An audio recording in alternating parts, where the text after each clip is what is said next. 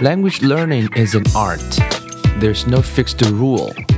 So here you see different paths, possibilities, and ways. And hopefully you can build up positive rituals. Welcome to 英语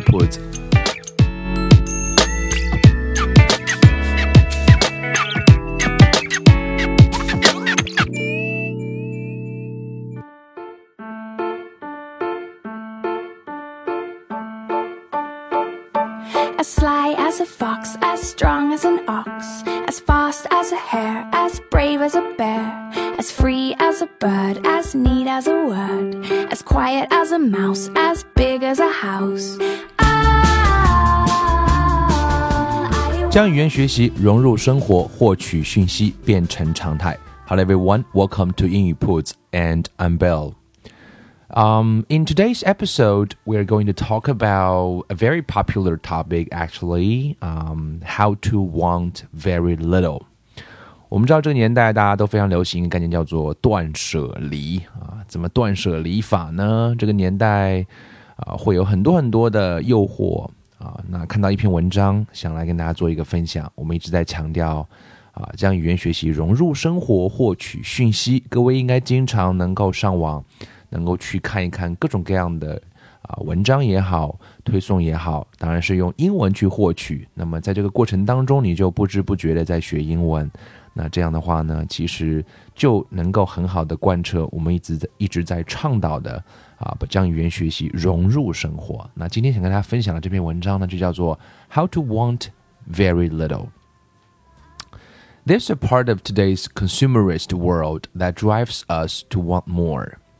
这里有个词叫做 consumerist，大家可能都认识一个词叫做 consumer。consumer 就是啊指消费者，c o n s u m e r。consumerist 就是指是倡导这样一种消费文化的这样一种主义吧。consumerist world 这个世界啊，大概都是这样一个世界，我们叫 consumerist world。啊，就像大家都非常熟悉的淘宝的双十一啊，现在又来一个双十二，所以都是在倡导各位去消费。那这种消费呢，会 drives us to want more，会驱动我们去想要更多啊，buy more，啊，买更多，act on our impulses。啊，其实 impulses 这个词指的是一种冲动的感觉，i m p u l s e。啊，因为你有冲动，你就会去购买。就像大家很多时候买东西都是冲动，一下冲动就买了很多很多，并不是你需要的东西，叫做 act on our impulses。hoard，h o a r d，就是囤东西啊，存储了很多很多东西。spend to solve our problems，create comfort through shopping。啊，我们会去啊，通过购物来解决。有一种购物，有一种很爽的感觉，right？Seek thrills through travel，thrills，t h r i l l，就是一种啊很刺激的感觉。我们去寻找一种刺激，通过旅行啊，do more，be more。所以这是呃描述这样一个现实吧。There's a part of today's consumerist world that drives us to want more, buy more, act on our impulses, hoard, spend to solve our problems create comfort through shopping, seek thrills through travel, do more, be more. What would happen if we broke from our addiction to wanting and buying more? 这里有几个字，第一个字叫做 addiction，a d d i c t i o n，addiction 就是一种上瘾的 addiction。如果我们可以把这种瘾能够去打断、去停止、去去调整一下，就想要很多、买要很多东西的时候，会是怎么样呢？What would life be like if we didn't need all that？那我们的生活， 呃，会变成什么样呢？如果我们并不是需要那所有一切我们需要买的东西呢？Imagine a life where we could enjoy simple, free pleasures like going for a walk in nature. 我们可以去想象这样一种生活状态，我们去享受那种简单的快乐，在大自然散个步啊，meditating，我们去冥想一下，reading a book, writing. By buying less, we'd have less debt. 啊，那如果买了很少的东西的话，我们的负债就会少，debt，right？D E B T，less clutter，就会有少囤一些乱七八糟的东西，clutter，less to take care of。We did need smaller houses, less storage。也许我们并不需要那么大的房子。Perhaps we could even work less to support all this buying。也许因为 少要了这么多东西，我们也可以啊不用去啊经常的加班加点。 当然，unless the work were something we loved to do，除非除非除非你所做的工作是你深深热爱的。那这是作者在这段文章一开始的时候提出了一个现实和进行的一个假设和想象。那么当然，作者自己也并不是完人，人无完人，每个人都不是。但是我们有这样的觉醒，那个是重要的。所以作者说：“Now I'm not saying we can free ourselves of all desire.” I've certainly not learned to do that yet, but what if we could recognize our wants and not be driven by them? 所以重点有时候并不是说你把一切理想的都做到了，重点的开始是你能不能去啊认知到，我们叫 recognize 你的、你的、你的、你的、你的期许、你的那些欲望，而并不受这些欲望的啊驱动。What if we could let go of them? when they are not helpful and instead be happy with what we have. Let go 就是放手嘛。啊，如果可以把我们那些啊看看似很需要的东西去放手，而且很多时候并不是那么需要的话，那是不是会因为你就因为你所拥有的快乐了呢？那么作者说，I'm exploring this myself.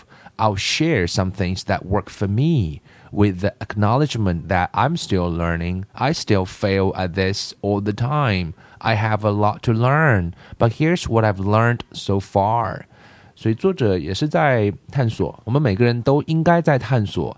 那他想分享的是在他身上行之有效的一些方法啊，那也经常会挫败，但是他想跟我们做一些分享。这里一共有 one two three four five 有五条来跟大家做一些分享。The first one recognize when you have an impulse to buy，这个词我们刚刚已经讲过了，叫 impulse，i m p u l s e，就是一种冲动啊。大家知道购物都是有冲动的，所以当你有这样冲动去买东西的时候，你要能够认识到，不要不认识到，不要不承认。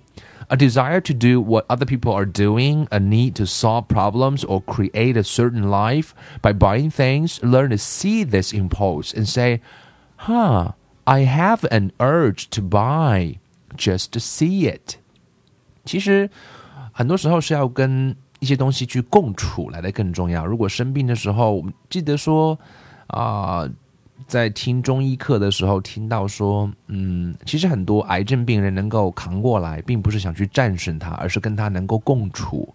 所以，我们今天如果你有很强的购物欲望，想去啊，调整一下的话，第一件事情是要认知到我是有这样一个冲动。所以他讲的第一件事情是，you have to recognize when you have an impulse to buy. This is the first thing you need to do. And the second thing is recognize that the impulse isn't a command. 认知到说这种冲动并不是一种命令，just a feeling that arises like any other, Just temporary, like a passing cloud. Watch it, feel it, stay with it, but know that it will pass. 它并不是一个命令，并不是要立刻就要去做了。你可以去感受到，啊，我们很多时候都会有这样的一种冲动，它是暂时的，它就像是浮云一样会过去的。可以去看一看自己的那种冲动，感受一下，啊，跟他待一会儿，但是你会知道它是会过去的。这是第二点。Recognize that the impulse isn't a command. And number three, set a limit to your stuff. 啊，给自己的东西呢设定一个上限啊。作者是这么说的：“I'm experimenting with the limit of only having clothes that fit in one bag。”啊，This is very challenging 啊。作者说我在尝试说来设定一个极限，我的衣服呢只需要装够一个 bag 一个袋，这个袋不知道多大。Anyway，不管怎么说，是一个行李箱吧，就一个行李箱可以拖走的衣服就是我需要的衣服。But you might set and temporary limit of 33 personal things, one drawer full of clothes, etc. 所以这个因人而异，可以给自己一个设定，我需要有三十三件个人的东西啊，或者一抽屉的衣服就可以了。This limit isn't to feel restricted, but to give you pause before you buy something to remind you that you already have enough.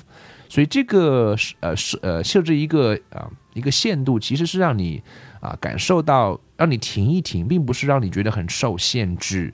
它让你在买东西的时候可以停一停，告诉你提醒自己说：“哦，我有了足够多了。”所以这个每个人可以根据自己的情况来设定一个 limit。This is number three. Number four, see this moment as enough. A desire to buy, to experience what others are experiencing, to do more. These are uh, these all stem from the idea that the present isn't enough somehow. We are not satisfied with what we are, what we have, what is in front of us. We want more. Uh, but I've been practicing with the idea that the current moment is already enough. I'm already good enough There doesn't need to be more. When I have an impulse to buy or do more, I think about what's in front of me and I try to understand that's enough as it is.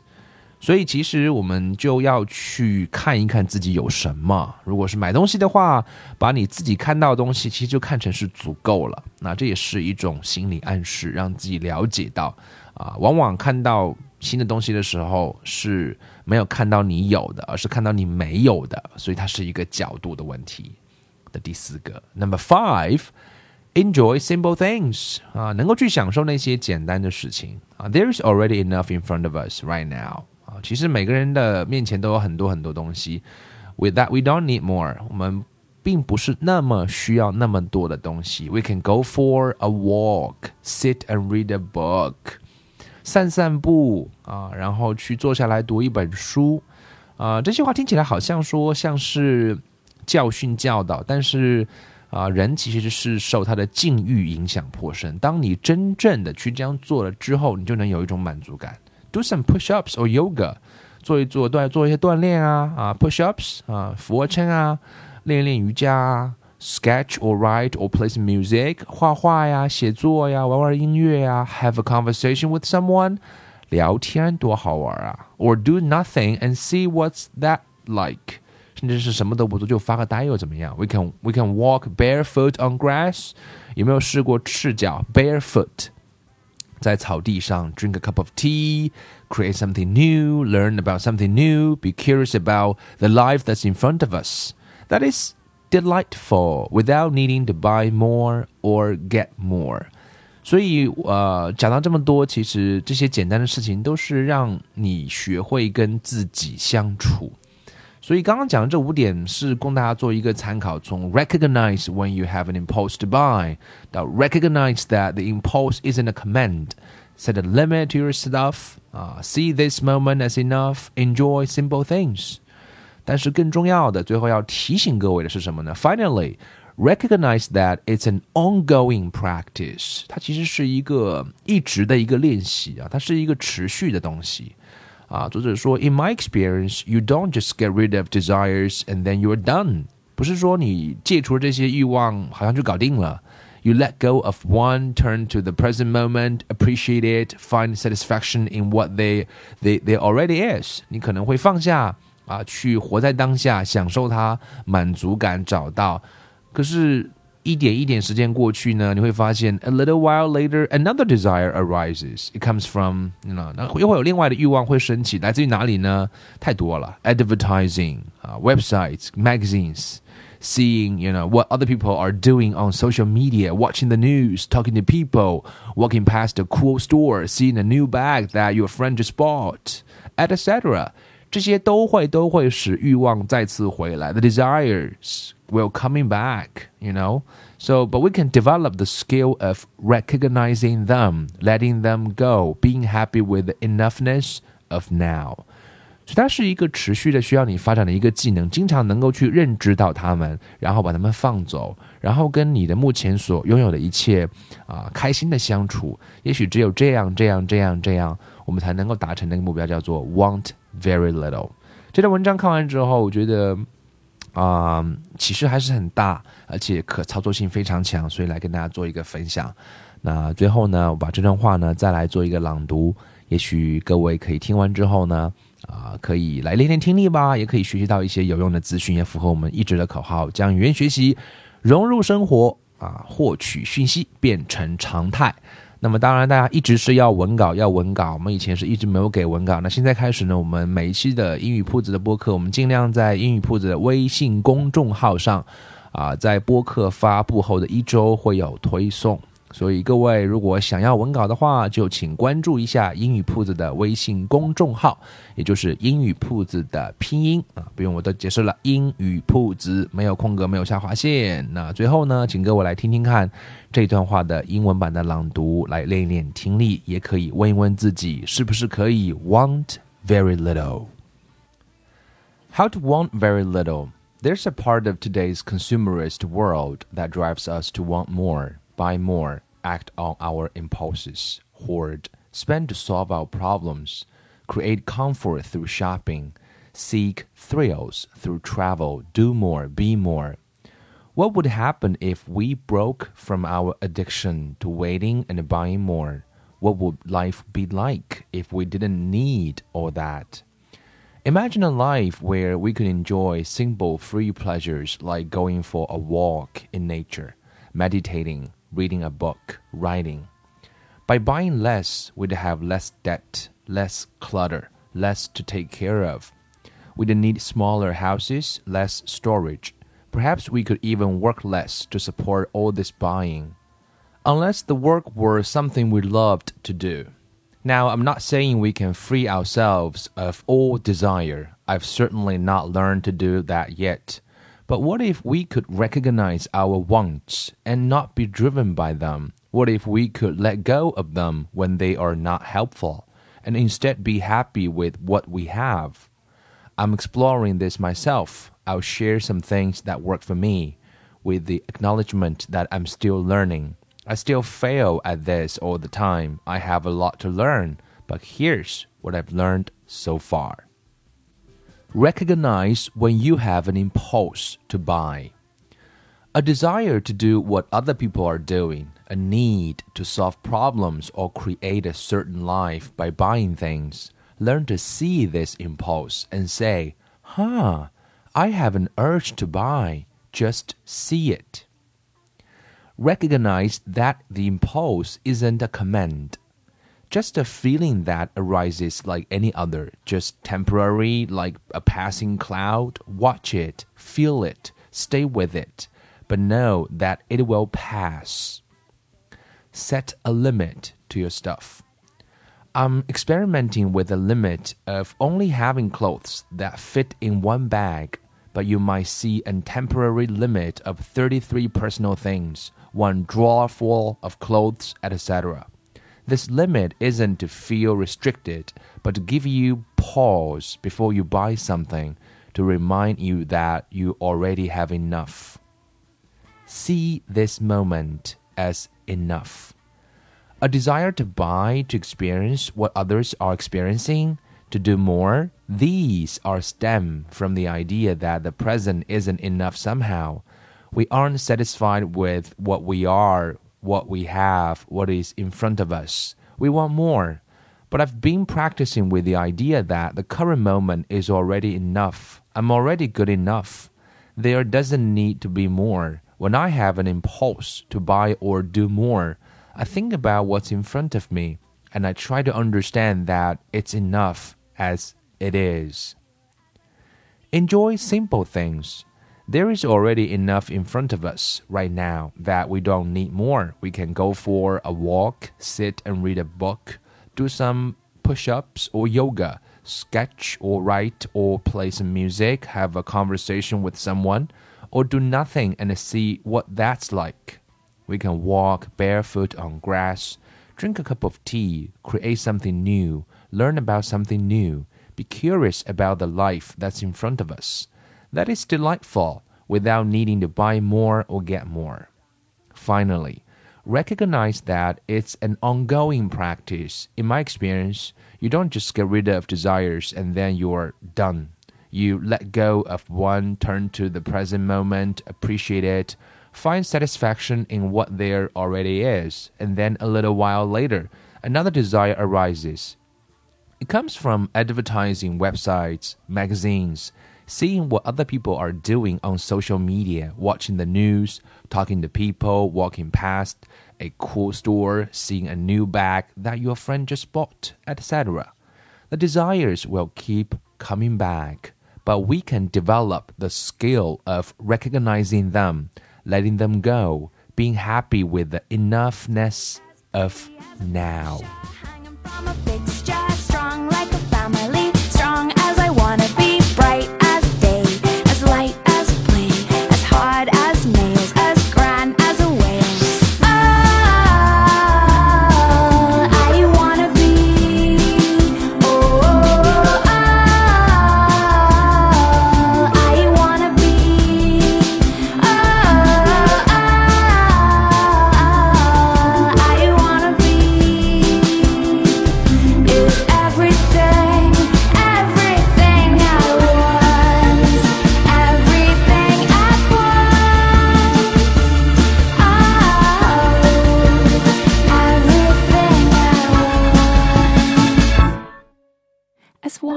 as hot as fire, cold as ice, sweet as sugar, and everything nice. As